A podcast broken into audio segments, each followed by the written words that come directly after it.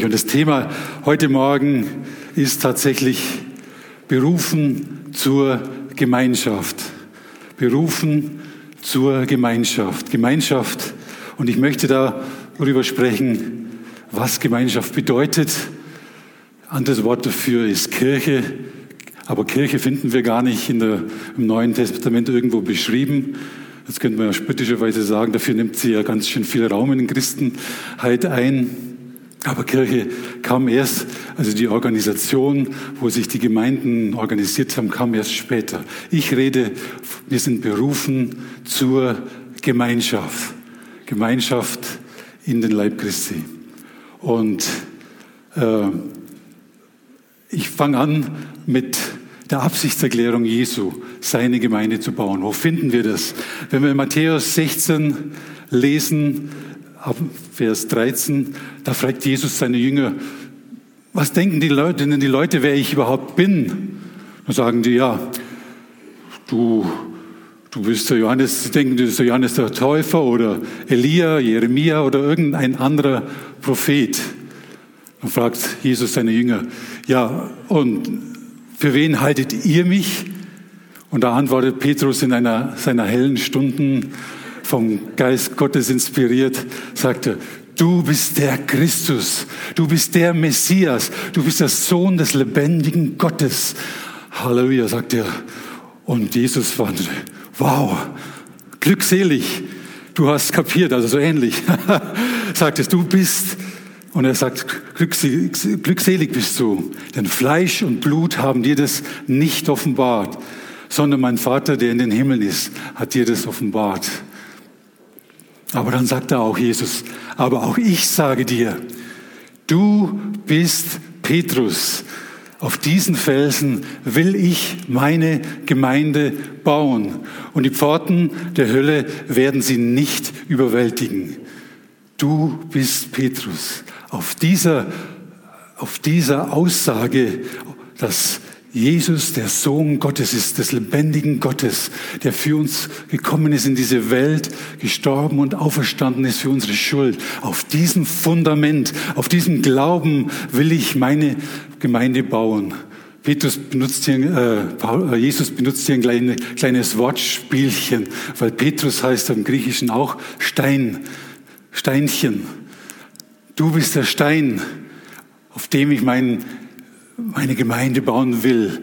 Damit meint er nicht, dass Petrus der, der One-Man-Einzige ist, sondern er meint auf diesen Glauben, auf diese Haltung, auf diese Einsicht werde ich meine Gemeinde bauen. Halleluja. Hier sagt Jesus, ich will meine Gemeinde bauen. Und jetzt müssen wir verstehen, was Jesus hier mit Gemeinde sagt. Im Griechischen heißt es hier Ekklesia. Das griechische Wort bedeutet, es ist die zusammengerufene Versammlung von Menschen, die herausgerufen worden sind, die berufen worden sind. Und im, in der Antike war das üblich, dass die, die Obrigkeiten, die freien Bürger eines Staates zusammengerufen haben mit einer, mit einem Herold, mit einer Posaune, so wie, ich liebe diese Posaune im Lobpreis. Halleluja. Da, da, da. Und so hat er, äh, so wurden damals die Versammlungen einberufen. Und so ruft auch Jesus, sagt er hier, ich rufe meine Gemeinde zusammen. Also die Gemeinde Gottes sind die Gerufenen, die sich rufen haben lassen, die seiner Stimme gefolgt sind und zu ihm gekommen sind und sich in die Gemeinschaft seines Heils haben führen lassen. Also die Kirche sind die Gerufenen, die dem Ruf Jesus gefolgt sind. Kirche sind also nicht irgendwelche schönen kunsthistorischen Kirchengebäude. Ist auch schön, ja, gehört auch dazu. Aber Kirche, die Gemeinde Gottes besteht aus Menschen. Neuerdings sind wir in Bürogebäuden. Es ist, wir, Kirche ist da, wo wir uns zusammen versammeln in der Gemeinschaft seines Sohnes. Halleluja. Und das sind Menschen aus allen Nationen, heißt es. Jesus sagt, es werden kommen von Osten, von Westen, vom Norden und von Süden, werden sie alle zum Tisch gemeinsam liegen. Also bereite dich schon mal vor, beim Essen am Tisch zu liegen. Ich denke an unseren schönen Afrika-Abend, den wir haben. Diese bunte Vielfalt, das ist auch Gemeinde Gottes. Aus allen Nationen und aus allen Völkern ruft er seine Gemeinde, seine Ekklesia. Das ist wunderschön. Es ist eine bunte, es ist Einheit, aber in Vielfalt. Es ist keine Gleichmacherei, sondern jeder ist einzigartig vor ihm und er ruft uns zusammen, um die Gemeinschaft seiner Heiligen zu bilden. Das ist wunderbar. Also ich bin begeistert davon. Ich hoffe, ihr auch. Halleluja. Und die Geburtsstunde dieser Gemeinschaft, dieses, dieser Ekklesia war Pfingsten. Jesus, bevor er in den Himmel aufgefahren ist, hat er seinen Jüngern gesagt, hört mal zu, ich gehe zum Vater und ich, ich werde den Vater für euch bitten, dass ich den Heiligen Geist zu euch sende. Das ist der Geist der Wahrheit und der Weisheit und er wird in Ewigkeit bei euch sein. Ich lasse euch nicht alleine zurück. Ich komme zu euch. Ich bleibe bei euch durch meinen Heiligen Geist. Halleluja. Und wenn Leute von irgendwelchen Kirchensterben reden, dann können sie nicht diese allumfassende, diese universelle Gemeinde Gottes meinen, weil Jesus hat gesagt, die Pforten der Hölle können diese Gemeinde nicht überwinden. Sie wird leben in Ewigkeit und sie wird er wird sie bauen. Halleluja. Und wenn diese Versammlung noch andauert, dann ist diese, die er einberufen hat, dann ist er immer noch unter ihr. Halleluja. Er ist heute unter ihr. Er ist unter uns. Er hat uns nicht alleine gelassen. Im Gegenteil, er hat sie zu seinem Wohnsitz, zu seinem bleibenden Wohnsitz hier auf Erden erklärt. Die Gemeinde Gottes ist der Wohnsitz des allmächtigen Gottes hier. Halleluja. Und wenn dich jemand fragt, wo wohnt Gott? Dann sagst du, am Kiesgrund 2. Halleluja. Zumindest solange wir und ich noch hier sind dann ist das die Versammlung, die Gemeinde, die Ekklesia, die wunderbare Gemeinde Gottes. Über alle Zeiten, Grenzen und Denominationen hinaus ist es diese Gemeinde, diese Ekklesia, dieser Wohnsitz Gottes auf Erden. Hesekiel hat schon gesagt und vorausgesagt, meine Wohnung soll unter ihnen sein und ich will ihr Gott sein und sie sollen mein Volk sein. Wir sind das Volk Gottes. Halleluja. Wir sind das Volk. Wir sind seine Gemeinde. Der Ausdruck Ekklesia besitzt im Neuen Testament aber auch eine doppelte Bedeutung. Vorrangig die weltweite universelle Gemeinde, der Leib Christi. Halleluja. Indem er uns herausgerufen hat, zusammenzustehen mit ihm, in der Gemeinschaft mit ihm. Aber es bedeutet auch die einzelnen Ortsgemeinden. Also wenn Paulus die, seine Briefe beginnt, dann beginnen die immer so, und ich fange mal an, in 1. Korinther 1 lese ich, schreibt er, Paulus, berufener Apostel Christi Jesu, durch Gottes Willen. Das könnte auch lesen hier, äh, Pastor John, durch Gottes Willen. Und Sostin ist der Bruder oder Werner der Bruder. an die Gemeinde Gottes, an die Ekklesia steht hier, die in Korinth ist oder die in Feldkirchen sich versammelt hat den Geheiligten in Christus Jesus, den berufenen Heiligen, samt allen, die an allen Orten den Namen unseres Herrn Jesus Christus anrufen. Halleluja. Da spannte der Bogen von der Ortsgemeinde Korinth über den allumfassenden Gemeinde Ekklesia. Alle, die den Herrn zusammen ihn dienen und ihn anrufen. Halleluja. Gnade und Friede von Gott, Ihnen, unserem Vater und dem Herrn Jesus Christus. Und dann beschreibt er ein bisschen, wie diese Gemeinde aussieht. Ich danke meinen Gott alle Zeit euretwegen für die Gnade Gottes, die euch gegeben ist in Christus Jesus. Er hat uns die Gnade geschenkt. Und was bedeutet das? In ihm seid ihr in allem reich gemacht worden, in allem Wort und in aller Erkenntnis, wie denn das Zeugnis des Christus unter euch gefestigt worden ist. Und wiederum, daher habt ihr an keiner Gnadengabe Mangel, wenn ihr das Offenbarwerden unseres Herrn Jesus Christus erwartet, der euch festigen wird bis ans Ende. sodass ihr untadelig an dem Tag unseres Herrn Jesus Christus seid. Er kommt wieder. Und dann wird wieder die Posaune erklingen. Halleluja. Und dann wird er uns rufen in einem Posaunenschall zu ihm hin. Aber bis dahin haben wir noch einen Auftrag zu erledigen. Halleluja. Und dann kommt nämlich das im Vers 9, das mich wieder neu begeistert hat. Denn Gott ist treu, durch den ich, ihr berufen worden seid, in die Gemeinschaft seines Sohnes Jesus Christus, unseres Herrn. Wir sind berufen in seine Gemeinschaft, in die Gemeinschaft Jesus Christus. Und das Wort, das hier bedeutet, das ist eine weitere Ausführung. Es bedeutet Koinonia, Koinonia. Das ist die Gemeinschaft der Heiligen. Wir haben Gemeinschaft mit Gott, dem Vater, dem Sohn und dem Heiligen Geist. Und wir haben Gemeinschaft miteinander. Wir sind zur Gemeinschaft miteinander berufen. Das griechische Wort bedeutet, Koinonia bedeutet Gemeinsamkeit, Anteilhabe, Teilhabe. Es wird auch in der Bibel beschrieben für das Wort, was für die Ehe verwendet wird, für die innigste Verbindung von Menschen. Also wenn wir Jesus als Herrn und Erlöser angenommen haben, dann sind wir, dann gab er uns das Recht, Gottes Kinder zu sein. Halleluja.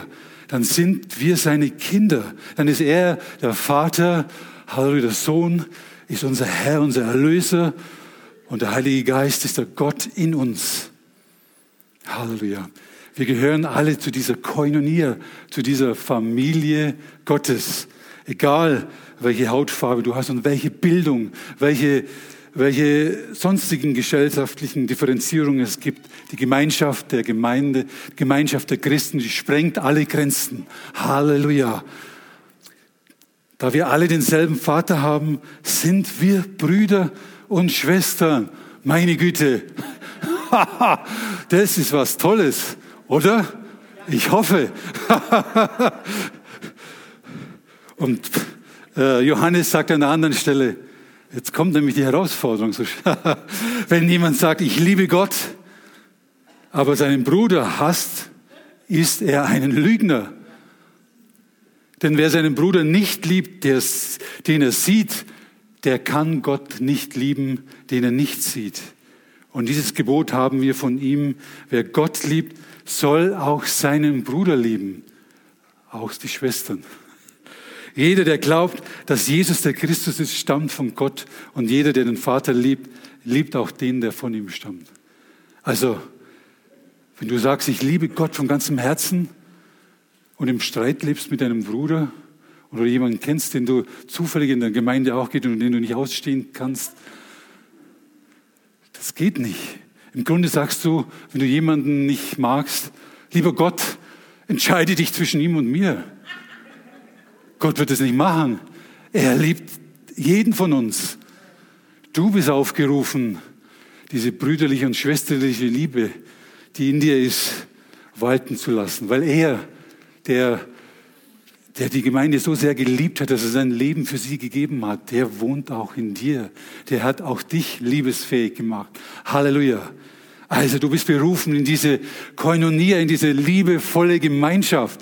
Halleluja. Also Christentum oder Christsein, das Neue Testament kennt keine Einzelkämpfer. Es gibt keine Einzelgänger. Wir haben da gar keine Wahl. Es gibt zwei Dinge, die du nicht alleine tun kannst. Du kannst nicht alleine verheiratet sein und du kannst nicht alleine Christ sein. Es geht nicht nach dem Neuen Testament. Und deshalb schreibt der Schreiber im, im Hebräerbrief auch, lasst uns aufeinander Acht haben und uns zur Liebe und zu guten Taten anspornen. Lasst uns aufeinander Acht haben und uns diese Liebe, die in uns ist, anspornen, gegenseitig. Und lasst uns nicht, wie es heißt, auch zu unseren Zusammen, nicht, nicht unseren Zusammenkünften, lasst uns nicht unseren Zusammenkünften fernbleiben, wie es einigen zur Gewohnheit geworden ist sondern ermuntert einander und das umso mehr, als ihr seht, dass der Tag des Herrn naht. Lasst uns aufeinander Acht haben. Lasst uns nicht fernbleiben. So schön es vielleicht ist, Fernsehgottesdienste und so Zeug. Heutzutage ist ja so wunderbar, gibt es so viele Möglichkeiten. Meine Mutter macht es auch, aber das ist was anderes. Sie ist schon weit in den 80ern und sie kann nicht so gut gehen. Also, wir sind berufen in diese Gemeinschaft. Bleibet nicht fern. Fernbleiben ist es oft der Anfang vom Ende. Denn der Begeisterung und die Liebe lässt zum Glauben lässt dann einfach nach. Und wenn wir den, ich weiß, wo wir in den Rangern haben wir das, den Pfadfindern haben wir das immer so erklärt, diese Gemeinschaft. Weißt, bei den Rangern hat man immer so schönes Lagerfeuer, so rot glühendes, leuchtendes Lagerfeuer. Und dann nimmt man immer so ein Stück Holzscheit aus dem Feuer raus. Und dann siehst du, wie der glühende Holzscheit plötzlich erkaltet, wie er, wie er plötzlich nicht mehr leuchtet, wie er schwarz wird. Und dann nimmst du diesen Holzscheit und legst ihn wieder zurück in die Glut. Und dann merkst du, wie er anfängt, Feuer zu fangen und wieder genauso leuchtet. Und so ist es auch mit uns. Wir sind berufen in die Gemeinschaft, in die Koinonia Gottes, in der Gemeinschaft mit dem Vater, mit dem Sohn und mit seinem Geist Gottes in uns. Aber genauso sind wir berufen in die Gemeinschaft untereinander. Halleluja. Und das ist das Tolle, ist aber auch das Herausfordernde. Weil Gemeinde Gottes ist nicht unbedingt perfekt, wie ihr vielleicht schon gemerkt habt. Ich meine, Gospel Life Center war mal perfekt. Aber dann kamst du. und ich. Und ich. Und ich. Halleluja. Also, lasst uns aufeinander Acht haben. Lasst uns nicht fernbleiben. Also, wir haben gehört, er hat uns berufen, er hat uns zusammengeführt in diese Gemeinschaft. Und jetzt noch was Schöneres. Er hat uns berufen zur Priesterschaft. Wir feiern ja dieses Jahr 500 Jahre äh, Reformation äh, Luther, also diese Reformation von Luther. Und ein wichtiger Punkt in dieser ganzen Reformation, wo er Luther diese Kirche reformieren wollte, war dieses Priestertum. Die Priester waren so auf einem hohen Sockel und äh, das Volk Gottes, die, diese Laien, diese Unheiligen waren so weit unten. Und nur wenn der Priester sagte, du bist errettet, du hast die Absolution, dann war es. Das war so verdreht. Und Luther hat es erkannt. Er hat wieder diese Priesterschaft, diese allgemeine Priesterschaft einberufen. Und in, in äh, 1. Petrus heißt es, 2 Vers 5, lasst auch ihr euch als lebendige Steine zu einem Haus aufbauen, das Gott gehört. Also wiederum, Gott kennt keine Kirchengebäude, er kennt nur ein Haus aus Menschen, seine Gemeinschaft. Und darin sollt ihr als seine Priester, die ihm dienen, die ihm als Opfer ihr Leben zur Verfügung stellen. Wow, Gott will nicht mehr und nicht weniger als dein Leben. Und um Jesu Willen nimmt Gott dieses Opfer an. Also Priester ist jemand, der bei Gott sich für Menschen eintritt. Ja, und wiederum, der vor Menschen sich für Gott eintritt, der ein Verbinder ist. Also wir sind gerufen in diese Gemeinschaft, aber gleichzeitig auch berufen zu dienen, einander zu dienen. Die Gemeinde Gottes ist keine One-Man-Show. Ja, wir sind alle berufen zu dienen in diesem Leib. Wir sind die Gerufenen, die zusammengekommen. Wir sind die Berufenen. Wir sind berufen zu dienen. Und er sagt, ich will meine Gemeinde bauen. Damals und heute. Und er hat nicht aufgehört, diese Gemeinde zu bauen mit dir. Und er hat sich hingegeben für diese Gemeinde.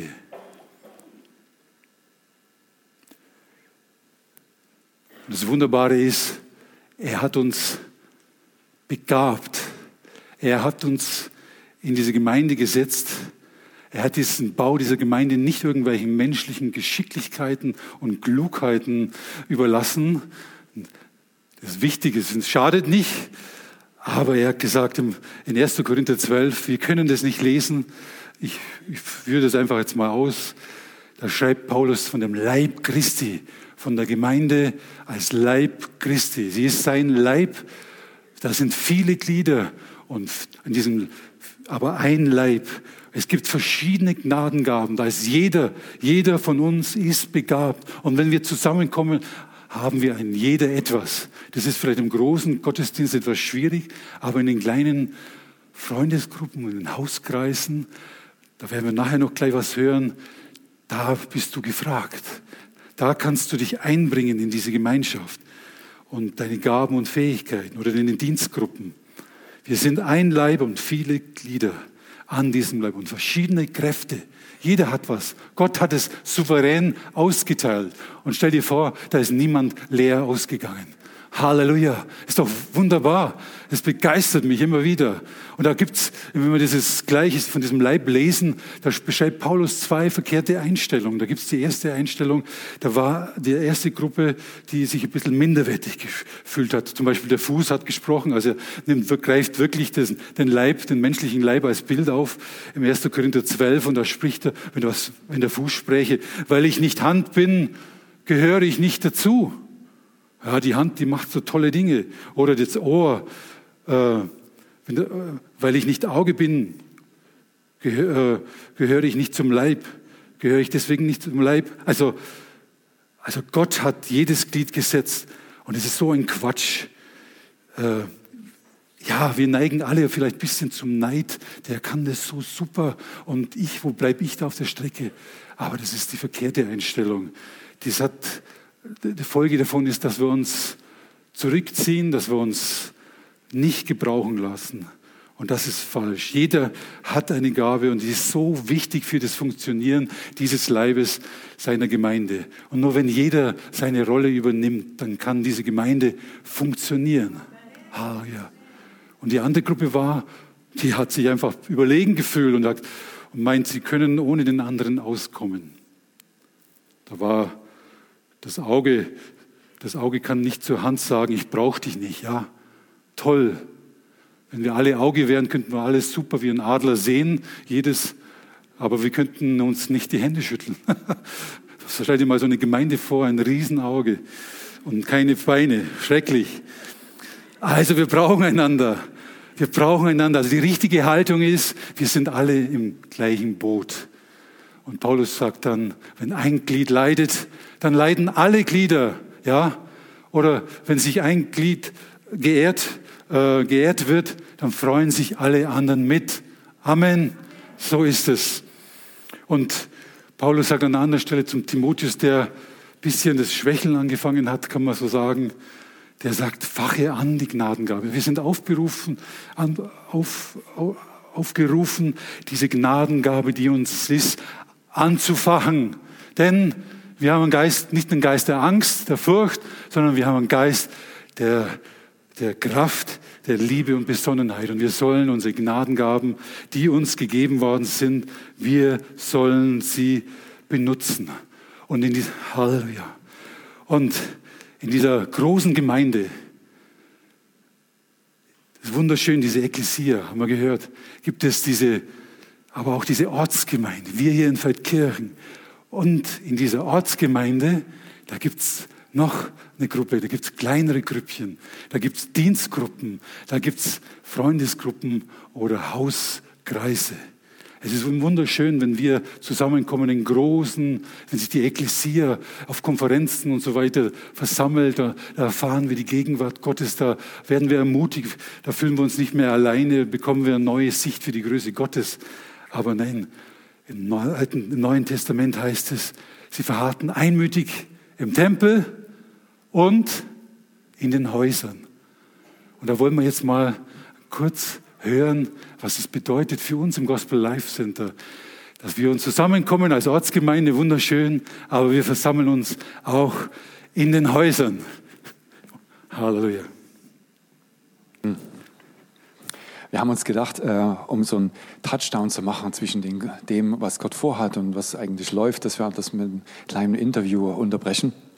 Und ich darf an der Stelle ganz herzlich Sabine Köhler begrüßen. Äh, Sabine Köhler hat was am Herzen und das würde ich einfach gerne mit euch sozusagen durch ein Interview teilen. Ähm, Sabine ist schon einige Zeit äh, bei uns in der Gemeinde und ich habe mich mit ihr unterhalten und sie sagte, dass du schon äh, in der Gemeinde eben auch in einem Hauskreis unter warst. Du warst schon im Hauskreis? Ja, ich war schon in verschiedenen Hauskreisen und, ähm, und jetzt möchte ich selbst einen Hauskreis eröffnen. Okay, du möchtest selbst einen Hauskreis eröffnen. Was ist der Hintergrund? Bist du mit deinem Alten unglücklich oder? Äh, nein, ich bin ähm, nach München reingezogen in die Stadt und mir ist der Weg einfach zu weit hier raus in der Woche und dann habe ich mir gedacht, warum eröffne ich eigentlich keinen Hauskreis? Ja, und so ist die Idee entstanden und ich habe das weitergegeben, dass ich das gerne machen möchte. Und ich möchte halt die Menschen einladen, die auch in der Woche äh, Gottes Wort hören möchten, Gott loben, Gott danken, Gott preisen. Äh, ja, ich mache mein Haus offen für Menschen, die Interesse haben. Super, super. Ich denke, genau das ist es, was äh, Petrus sagte, als er an die Gemeinde in Kleinasien schrieb, lasst euch zu lebendigen Steinen gebrauchen. Baut ein lebendiges Haus, das Gott gehört. Und äh, für uns sind die Hauskreise einfach eine Gelegenheit, das zu tun, aber wir sind eben noch nicht vollkommen. Wir sind nicht überall vertreten. Und äh, Sabine, du hast mir gesagt, dieses Anliegen kam nicht so einfach so, sondern du hast was gemacht vorher? Ja, also ich habe die ganze Zeit schon gebetet, weil ich gerne wieder in einen Hauskreis gehen gehen möchte. Und, und auf einmal war die Idee, kam so was, warum eröffne ich keinen Hauskreis? Und dann habe ich erst mal da gestanden und gesagt, ich ein Hauskreis? Ja, warum eigentlich nicht? Und so ist die Idee entstanden. Ja, und jetzt freue ich mich drüber. Offensichtlich hat dann Gott äh, in, das, in dein Herz gesprochen. Ja. Und äh, das, was wir uns einfach wünschen, auch als Gemeindeleitung, dass ihr auch euer Herz prüft, was ist eigentlich eure Möglichkeit? Das eine ist, sich äh, äh, die Not, in der Not jemanden zu haben, der für einen steht. Ich glaube, jeder von euch kennt es und weiß, wenn es wirklich Not am Mann ist, dann ist es mit dem Glauben manchmal so eine Sache. Und dann braucht man Menschen, die einfach einem zusprechen können und das Wort Gottes in einem wieder lebendig machen können, damit wir einen neuen Glauben haben. Und das ist der Ziel von äh, unseren Hauskreisen. Aber die Hauskreise stehen auch nur zur Verfügung, wenn jemand die Tür öffnet. Äh, ja, ohne dieses Türöffnen passiert das nicht. Und ich bin sehr, sehr froh, dass du äh, im Gebet Gott gesucht hast und dass äh, der Heilige Geist sich da in dir manifest gemacht hat und dass du das möchtest. Lass uns äh, Sabine Köhler danken für ihr kurzes Zeug. Zeugnis und ich möchte euch Und ich möchte euch einfach wirklich einladen, äh, die Rolle des Hauskreises für euch persönlich nochmal zu überdenken und euch einladen, ähm, einfach äh, Näheres zu erfahren. Die Maria steht am Ende des Gottesdienstes für Fragen zum Thema Hauskreis für euch zur Verfügung. Vielen Dank.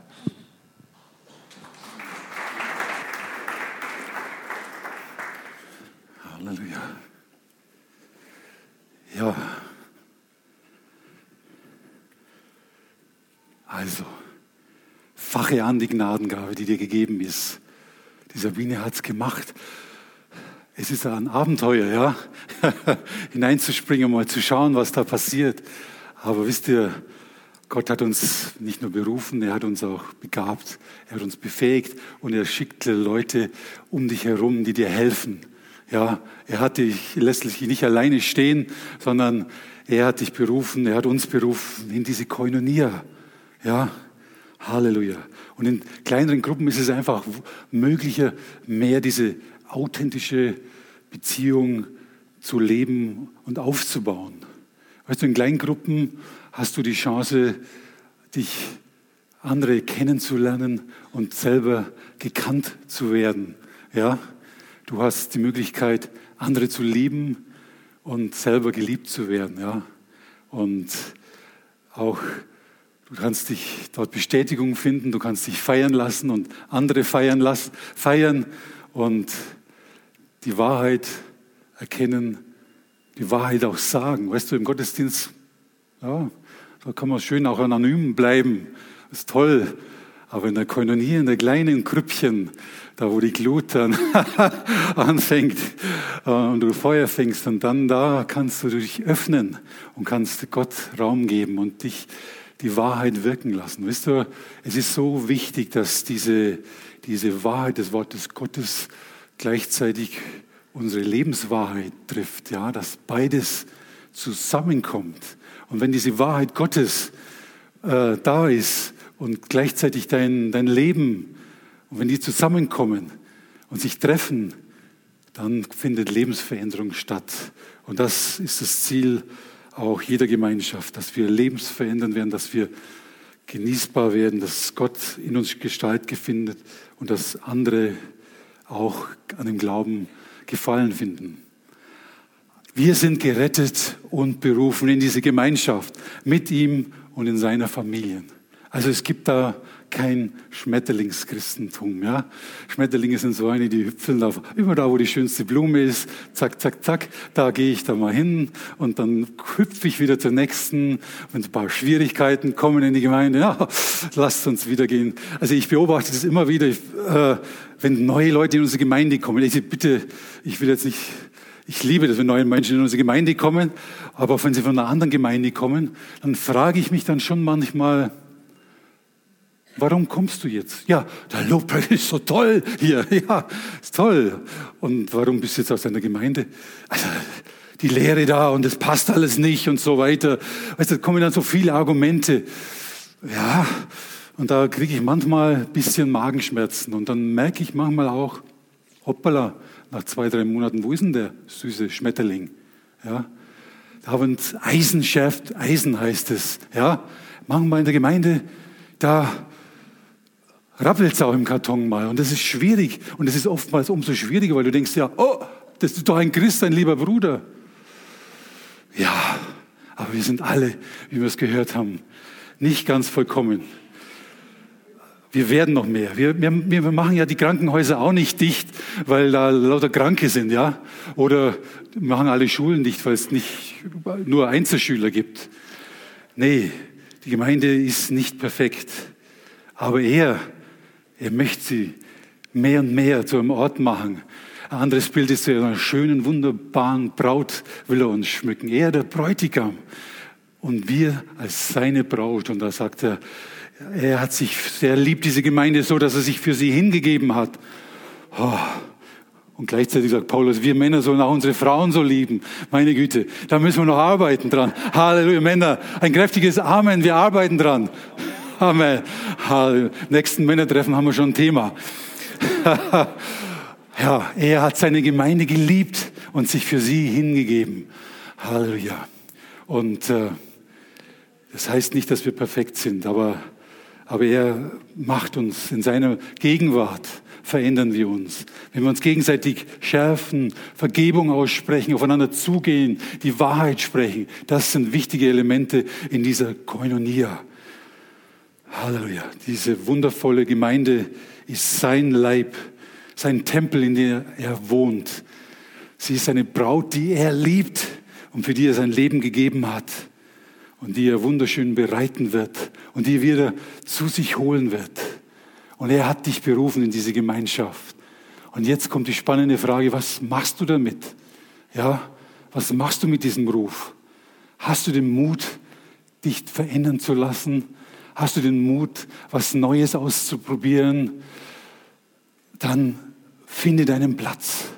Finde deinen Platz. Paulus, wenn er diesen Leib spricht, dann sagt er auch, ich freue mich und ich sehe eure Ordnung. Und dieses Wort Ordnung bedeutet auch, da kommt dieses griechische Taxin, genau taxieren, da ist jeder genau an der richtigen Stelle, wo er hingehört und wo jedes Glied dann sich gegenseitig Handreichung tut. Da wollen wir hinkommen. Und er, lass dich verändern, mach dich auf, finde deinen Platz in dieser Gemeinde, in dieser Koinonia. Und äh, äh, die Gemeinde Gottes ist ein unglaublicher Ort, ein Stück Himmel auf Erden. So sollte es zumindest sein.